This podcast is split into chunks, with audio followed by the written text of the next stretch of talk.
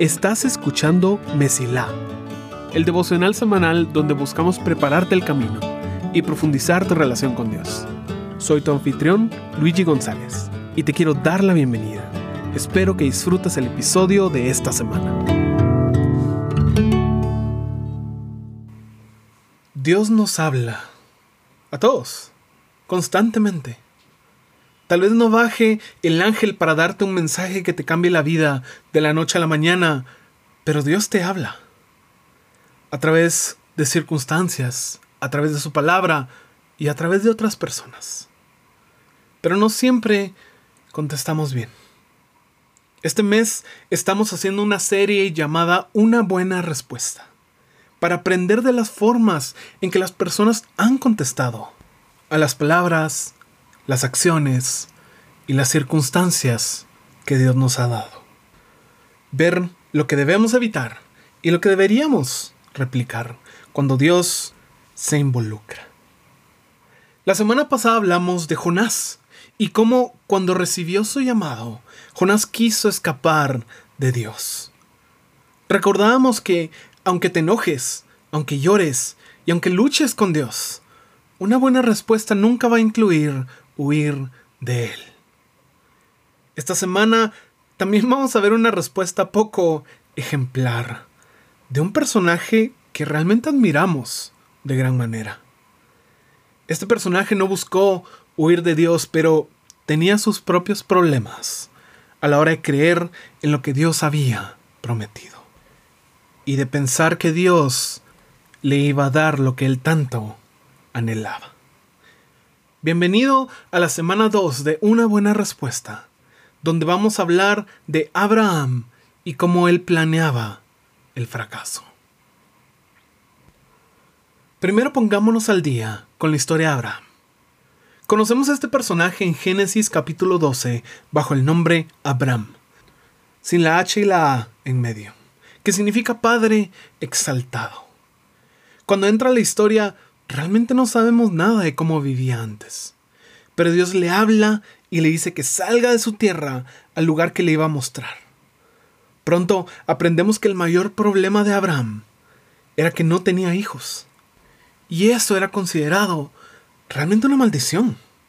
Especialmente porque él ya tenía 75 años cuando Dios le habla y le promete una gran descendencia. Pero a pesar de ir ya tarde, Abraham tiene que esperar muchos años más. En total 25 años para conocer a ese hijo prometido. La promesa se cumple y Dios es fiel, todos felices. Por lo menos así lo vemos en retrospectiva. Porque esos 25 años de espera, cuando él ya iba tarde, definitivamente fueron una temporada dura para Abraham. Y puedes ver la forma que le va contestando cada vez que Dios le habla. Mira la primera vez que Dios le dirige un mensaje. El Señor le había dicho a Abraham, deja tu patria y a tus parientes y a la familia de tu padre y vete a la tierra que yo te mostraré. Haré de ti una gran nación, te bendeciré y te haré famoso y serás una bendición para otros. Bendeciré a quienes te bendigan y maldeciré a quienes te traten con desprecio. Todas las familias de la tierra serán bendecidas por medio de ti. Entonces, Abraham partió como el Señor le había ordenado, y Lot fue con él. Abraham tenía 75 años cuando salió de Arán. Génesis 12, 1 al 4. Qué gran fe la de Abraham. Y qué increíble respuesta de simplemente obedecer.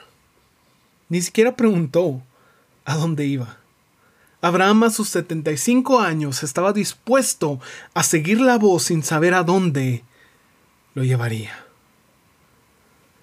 Pero luego pasan 10 años, 10 largos, crueles años sin ver esa promesa cumplida. Y luego Dios le vuelve a hablar. Tiempo después, el Señor le habló a Abraham en una visión y le dijo, no temas, Abraham, porque yo te protegeré y tu recompensa será grande. Abraham le respondió, oh Señor soberano, ¿de qué sirven todas tus bendiciones si ni siquiera tengo un hijo? Ya que tú no me has dado hijos, Eliezer de Damasco, un siervo de los de mi casa, heredará toda mi riqueza. Tú no me has dado descendientes propios, así que uno de mis siervos será mi heredero.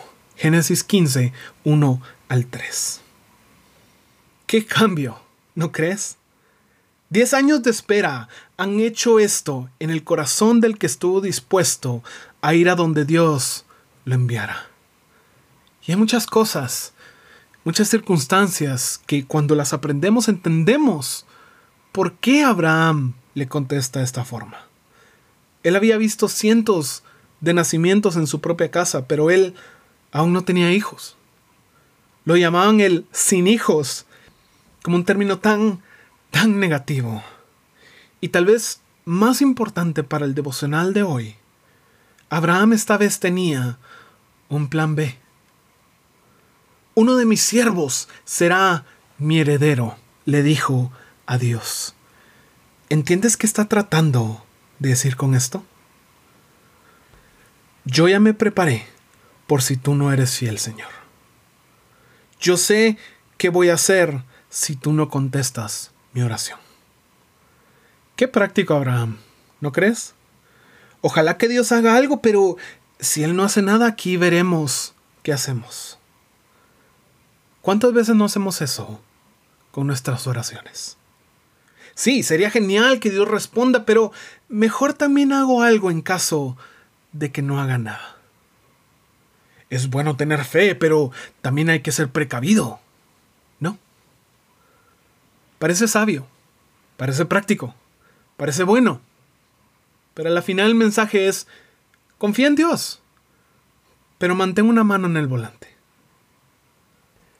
¿Y cómo responde Dios a esta gran declaración, estos versículos de respuesta que le hace Abraham. Dice, después el Señor le dijo, no, tu siervo no será tu heredero, porque tendrás un hijo propio quien será tu heredero. Génesis 10, 4. De todo lo que hubiera podido decir Dios, de regañarlo por cuestionarlo, de decirle que tiene poca fe, de hablar a su dolor por la espera, Dios tiene problema con el plan B de Abraham. No, no vamos a seguir ese plan. Y entonces lo lleva al campo a ver las estrellas y le hace la promesa nuevamente y Abraham le cree. Pero faltan 15 años más. En eso, su esposa Saraí llega con una idea para ayudar a cumplir la promesa de Dios. Entonces Sarai le dijo a Abraham, el Señor no me ha permitido tener hijos. Ve y acuéstate con mi sierva, quizá yo pueda tener hijos por medio de ella. Y Abraham aceptó la propuesta de Sarai. Génesis 16, versículo 2. Y me pregunto, ¿qué habrá pasado por la cabeza de Abraham? Bueno, técnicamente Dios no me dijo que vendría mi esposa, solo que yo tendría un hijo. Tal vez esta es la forma en la cual Dios va a cumplir su promesa. Total, ayúdate, que yo te ayudaré. ¿No? Así es cierto, eso no es bíblico. en fin, la sierva de Sarai queda embarazada y luego nace Ismael. Y hay muchos detalles que estoy ignorando aquí, que tal vez vamos a tocar en una serie más adelante, pero por ahora digamos que Ismael no era el hijo que Dios le había prometido a Abraham. Y luego pasan 14 años. Abraham tenía 99 años y Dios le vuelve a hablar. Esta vez le cambia el nombre de Abraham, que significa Padre exaltado, a Abraham, que significa Padre de multitudes. Irónico para el que solo tiene un hijo y es de una sierva. Pero luego Dios le habla sobre Saraí, su esposa. Y le cambia también el nombre a ella y dice que va a dar a luz un hijo a través de ella. Y este es el punto de quiebre para Abraham. Entonces Abraham se postró hasta el suelo, pero se rió por dentro, incrédulo. ¿Cómo podría yo ser padre a la edad de 100 años? pensó. ¿Y cómo podrá Sara tener un bebé a los 90 años? Así que Abraham le dijo a Dios que Ismael viva bajo tu bendición especial. Génesis 17, 17 y 18. ¿Puedes verlo? ¿El plan B que Abraham estaba presentando esta vez? Señor, realmente no creo que vayas a cumplir lo que dijiste, así que mejor quedémonos como estamos. Yo sé que Ismael no era lo que querías, pero yo puedo estar satisfecho con esto. Que este sea mi milagro. Yo aquí me quiero bajar del tren de la fe. Y Ismael fue bendecido por Dios. Pero fue el resultado de Abraham y Sarai planeando ayudar a Dios. Fue el resultado de actuar en base a duda y de asumir que Dios no iba a responder sus plegarias. Cuando tú oras por algo, ¿realmente crees que Dios quiere darte algo bueno? Sabemos que Dios puede, por supuesto, su poder nunca está en duda, pero ¿está en duda su voluntad? ¿Está en duda su bondad? ¿Cuántas veces oramos y al mismo tiempo preparamos un plan B, C, D, E? ¿Cuántas veces oramos por un enfermo creyendo que Dios quiere sanarlo? ¿Cuántas veces oramos por un milagro creyendo que Dios realmente quiere hacerlo en nuestras vidas? Lo más seguro, muy pocas veces. En nuestro corazón ya estamos preparados para el fracaso. ¿Qué vamos a decir si Dios no sana a esta persona? ¿Qué vamos a pensar si Dios no responde? ¿Qué vamos a hacer si esta oración fracasa? Y aquí te quiero llevar al Evangelio de Marcos donde dice, entonces Jesús dijo a sus discípulos, tengan fe en Dios. Les digo la verdad, ustedes pueden decir a esta montaña, levántate y échate al mar, y sucederá. Pero deben creer de verdad que ocurrirá y no tener ninguna duda en el corazón. Les digo, ustedes pueden orar por cualquier cosa, y si creen que la han recibido, será suya. Marcos 11, 22 al 24. En ningún momento se acercó un enfermo con Jesús, y Jesús le respondió, voy a orar por ti, pero recuérdate que hay que respetar la voluntad de Dios y Él a veces tiene un propósito para la enfermedad y tal vez no quiere sanarte. En ningún momento, en ningún momento, en ningún momento Jesús le enseñó a sus discípulos que a veces Dios no quiere sanar, que a veces Dios no quiere responder.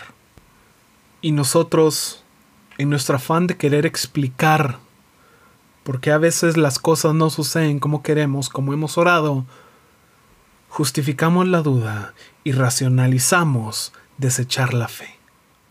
Van a haber oraciones que Dios no contestará de forma que queremos, sí pero no es nuestro lugar prepararnos para el fracaso antes de intentarlo. Mientras no veamos la respuesta, no tenemos permiso para planear el fracaso.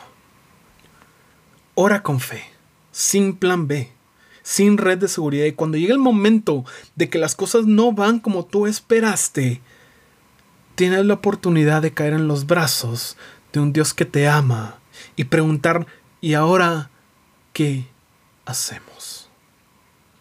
Porque una buena respuesta a lo que Dios dice y hace nunca va a incluir que planifiques el fracaso de tu fe.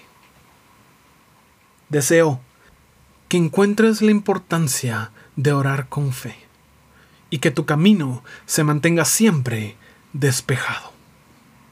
Gracias por escuchar. Si este episodio fue de bendición para ti, puedes ayudarnos a crecer al compartir el devocional en redes y enviándolo a las personas que sientes que necesitan escucharlo. Gracias por ser parte de Mesila.